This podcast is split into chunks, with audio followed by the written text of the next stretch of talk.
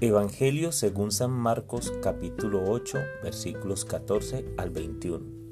En aquel tiempo, cuando los discípulos iban con Jesús en la barca, se dieron cuenta de que se les había olvidado llevar pan.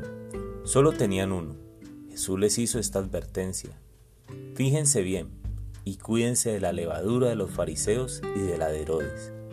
Entonces ellos comentaban entre sí, es que no tenemos panes. Dándose cuenta de ello, Jesús les dijo, ¿por qué están comentando que no trajeron panes?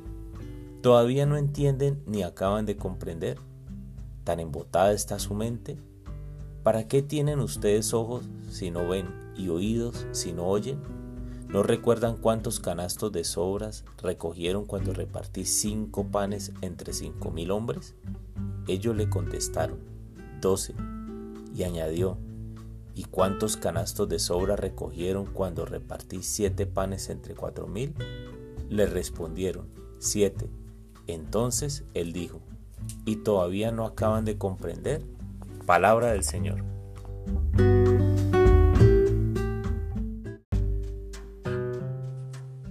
Hola mis amigos. Jesús y sus discípulos van en una barca y mientras Jesús les daba una lección de vida, ellos pensaban en la poca comida que llevaban con ellos. Es una invitación a sus discípulos a superar sus preocupaciones materiales para pensar en la misión de Jesús, ilustrada por sus milagros.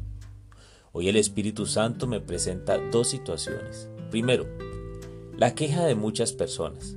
Dios no me habla pero con frecuencia tenemos nuestra mente en otro mundo cuando Dios nos está hablando, entonces no le escuchamos. Es así que Jesús dice, aunque tienen oídos, no oyen. Segundo, los, los milagros de la multiplicación de los panes y los peces y cómo sobró alimento lo vieron todos los discípulos.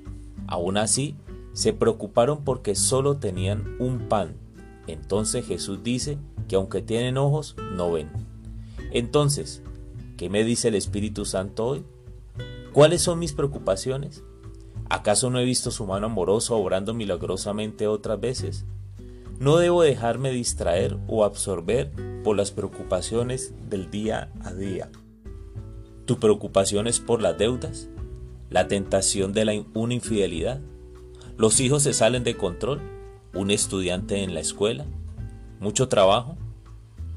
Dios está hablando todo el tiempo y se vale de nuestra pequeñez para llevar a cabo su obra amorosa entre los que nos rodean.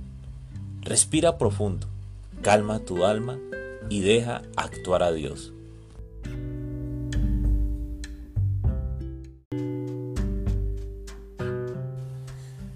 Dios mío, hoy mis preocupaciones están en tus manos.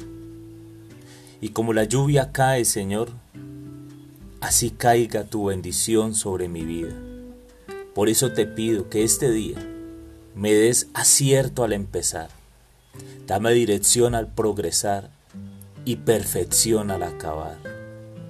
Tú eres Dios y te dejo ser Dios en mi vida hoy. Amén.